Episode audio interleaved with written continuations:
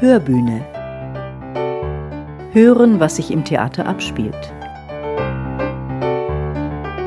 Die neue Theatersaison 22-23 hat begonnen.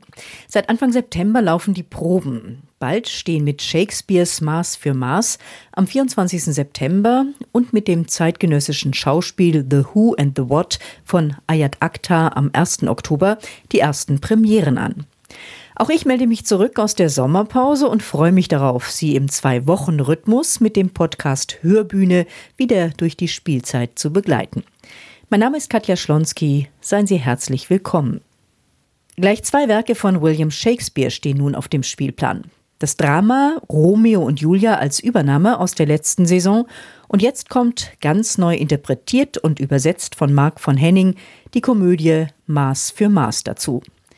Das Werk gilt als sogenanntes Problem Play, als Problemstück.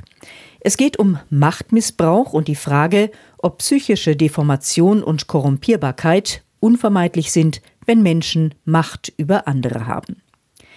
Herzog Vincenzo will dem Laster in der Stadt Vienna Einhalt gebieten und um sich bei seinem Volk nicht unbeliebt zu machen, setzt er den jungen Puritaner Angelo als Statthalter ein. Der statuiert sofort ein Exempel und verurteilt Claudio, der seine Liebste Julia geschwängert hat, ohne mit ihr verheiratet zu sein, zum Tode. Claudius Schwester, Isabella, eine angehende Nonne, fleht Angelo um Gnade an. Der will sich den Gnadenakt allerdings mit Isabellas Jungfräulichkeit bezahlen lassen. Der Herzog schaut unterdessen dem Geschehen als Mönch verkleidet zu. Ausgerechnet ihm offenbart sich Isabella. Außerdem realisiert der Herzog das Doppelleben seines Statthalters. Der war nämlich auch schon mal verlobt mit Mariana, die er aufgrund einer verzockten Mitgift dann sitzen ließ. Viele Wendungen, Verwicklungen, Heuchelei und schwarzen Humor wird das Publikum erleben. Marc von Henning will mit seiner Neufassung vor allem den Frauen mehr Gewicht und Stimme verleihen und lässt die Mariana in Jung und Alt auftreten. Sabine Unger führt als gealterte und womöglich weise Mariana durchs Stück. Es gibt Geschichten, die haben einen Anfang und ein Ende. Dann gibt es die, die kommen erst gar nicht aus den Startlöchern und wissen auch nicht so recht, wo sie hinwollen. Manche sind vorbei, bevor sie angefangen haben, und andere wollen einfach nicht aufhören. Meine Komödie wurde in dem Moment dunkel, als Angelo, mein schöner Angelo, Besuch bekam von Isabella. Und damit nimmt Maß für Maß an Fahrt auf. Etwa zwei Wochen vor der Premiere durfte ich auf der Probebühne diesen Eindruck einer Szene zwischen der schönen Isabella und dem vorgeblich tugendhaften Angelo einfangen. Nehmen wir theoretisch, hypothetisch an, dass es keinen, und damit meine ich keinen, anderen Weg für eine Schwester gäbe, ihren Bruder zu retten, als dass sie, die Schwester, ähm, sich für eine gewisse Person, die vor Gericht über den entscheidenden Einfluss verfügt, dass sie, also diese Person und diese Person allein, in dieser Situation in der Lage wäre, ihren Bruder aus den Ketten des Gesetzes zu befreien, dass sie also, die Schwester, sich dieser Person äh, begehrlich machte, ihr ihren Körper anböte und sie in sich eindringen ließe. Was würden Sie tun? Wäre ich an meines Bruders Stelle dem Tod ausgeliefert, also, ich würde mich eher auf mein erstes Treffen mit meinem Schöpfer vorbereiten, als dass ich meiner Schwester aufheißte, solch eine Schande zu ertragen. Ja, alles andere also als naiv. Äh, Sie geben mir Ihren Körper für eine Nacht. Ich gebe Ihnen Ihren Bruder wieder fürs Leben. Das haben Sie gerade nicht wirklich gesagt, oder? Ja, ich wiederhole mich noch einmal. Ich bekomme etwas Einmaliges, sprich Ihre Unschuld. Dafür bekommt er etwas Einmaliges, sprich sein Leben. Maß für Maß. Sie scherzen. Meine erste Frage an Regisseur Marc von Henning. Warum gilt Maß für Maß eigentlich als Problemstück? Ich glaube, das Problem, das äh, Menschen empfinden an diesen Stücken, es gibt ja auch zwei, drei andere äh, noch bei Shakespeare, ist, dass es keine Lösung gibt am Ende. Es wird eine Beobachtung aufgezeigt und versucht menschlich, also mit Menschen zu beschreiben, aber die führt am Ende nicht zu einer Aussage, was man damit anfangen sollte. Es gab nur eine Aufführung, eine zeitgenössische Aufführung 1604 und dann ist es lange gar nicht gespielt worden. Ich glaube erst im 20. Jahrhundert wieder mhm. ver verstärkt. Ja, ja. Äh, Wie erklärst du dir das? Weil man da gemerkt hat, dieses Stück hat ungeheure Interpretationsspielräume? Ich, ich musste den Forschungen da wirklich sehr vertrauen, dass es nicht gespielt wurde irgendwo.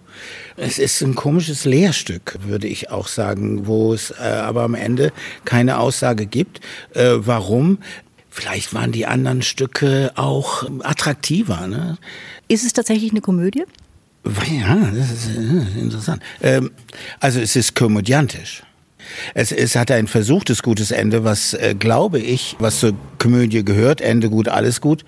Und diese, dieser Begriff wird gerade in Frage gestellt durch das Problem. Du hast nun, wie so viele andere auch, eben eine eigene, eine Neuinterpretation geschaffen, eine eigene Übersetzung auch. Wo waren da deine Ansatzpunkte? Was möchtest du mit dieser Interpretation?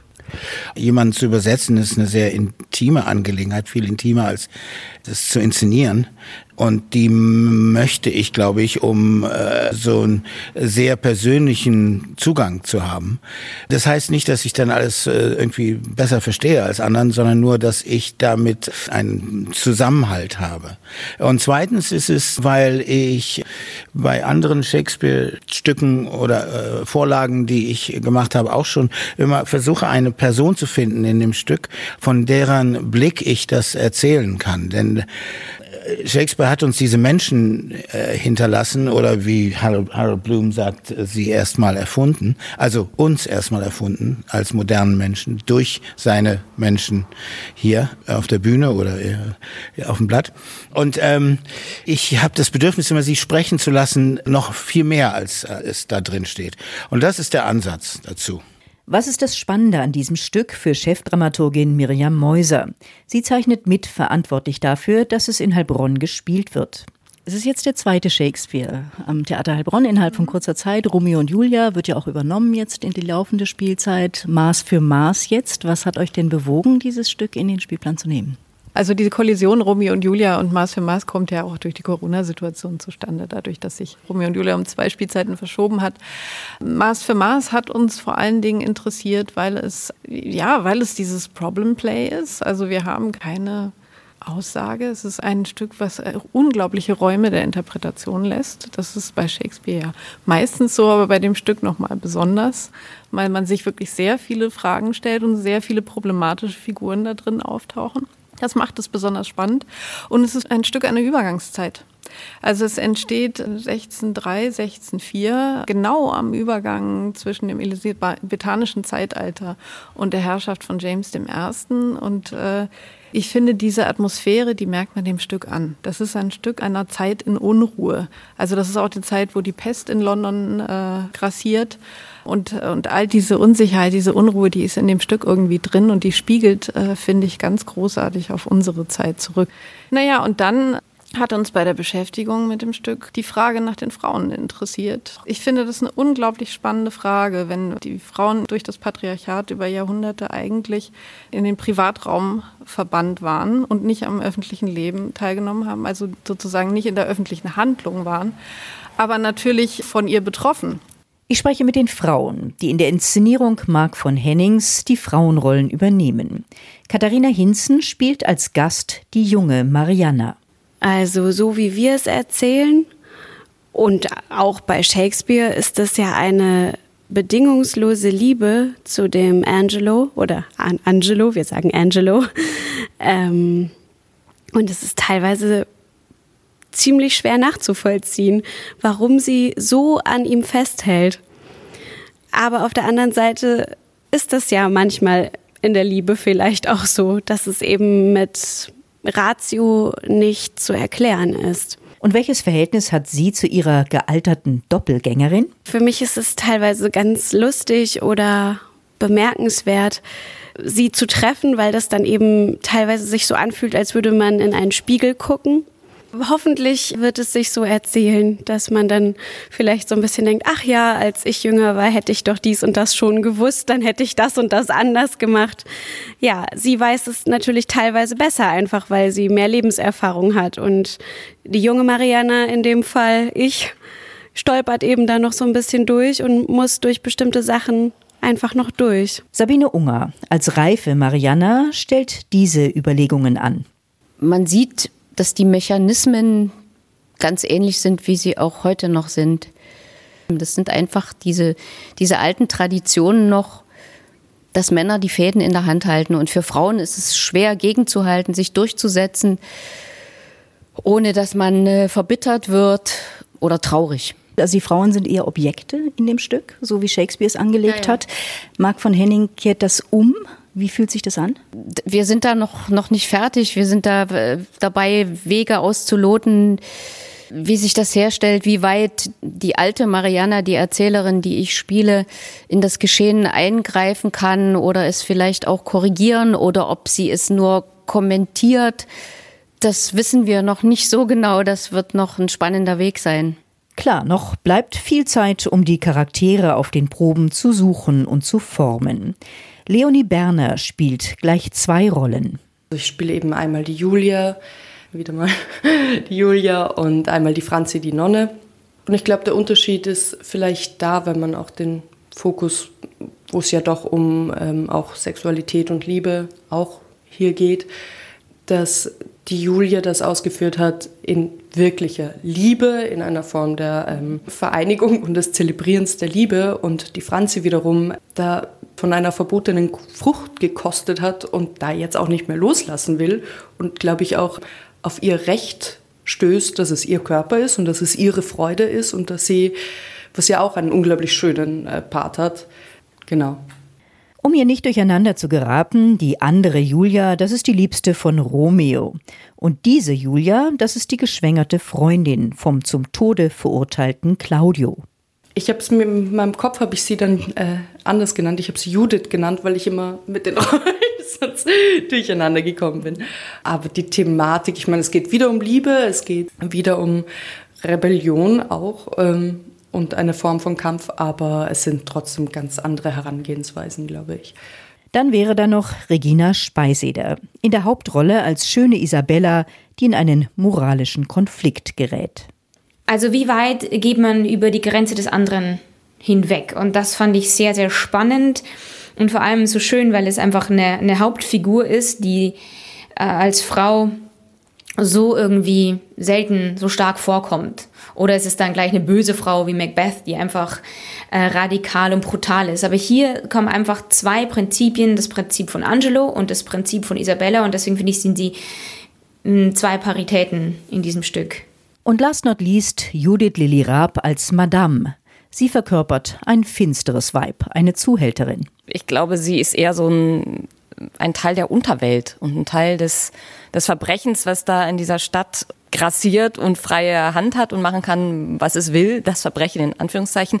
Und dann kommt eben dieser Angelo und versucht es zu unterbinden. Und da, da schlingert halt die Madame, weil sie plötzlich sagt, fürs Verkuppeln kommen ins Gefängnis.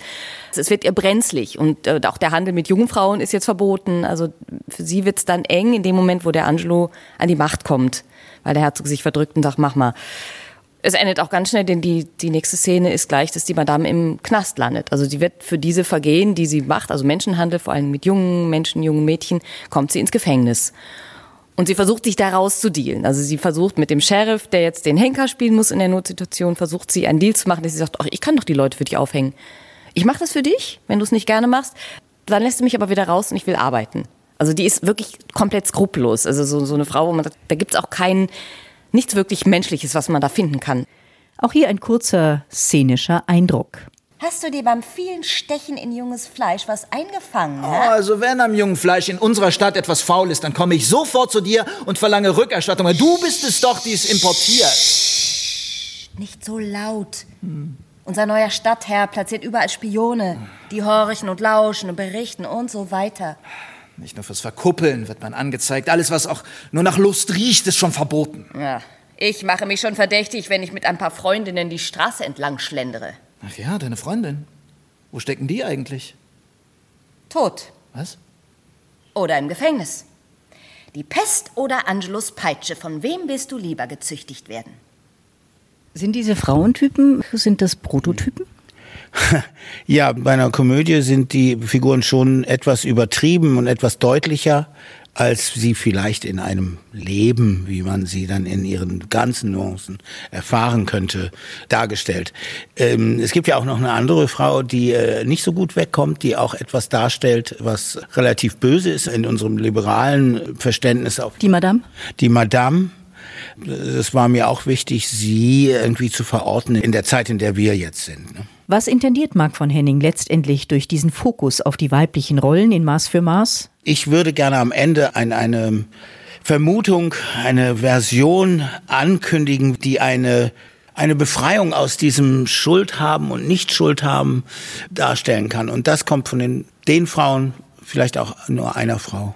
Das Bühnenbild soll hier nicht unerwähnt bleiben. Ralf Zeger hat sich vom Schlafgemach Maria Theresias an der Wiener Hofburg inspirieren lassen.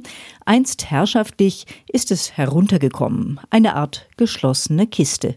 Ich wollte Wien dabei haben, denn das ist das einzige Stück von Shakespeare, das in deutschsprachigem Raum spielt.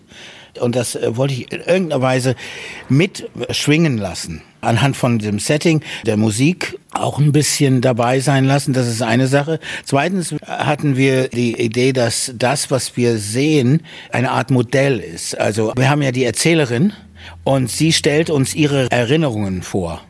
Diese Erinnerungen sind halt in diesem Riesenraum gefangen. Das ist so ihre, ihr Gedächtnis.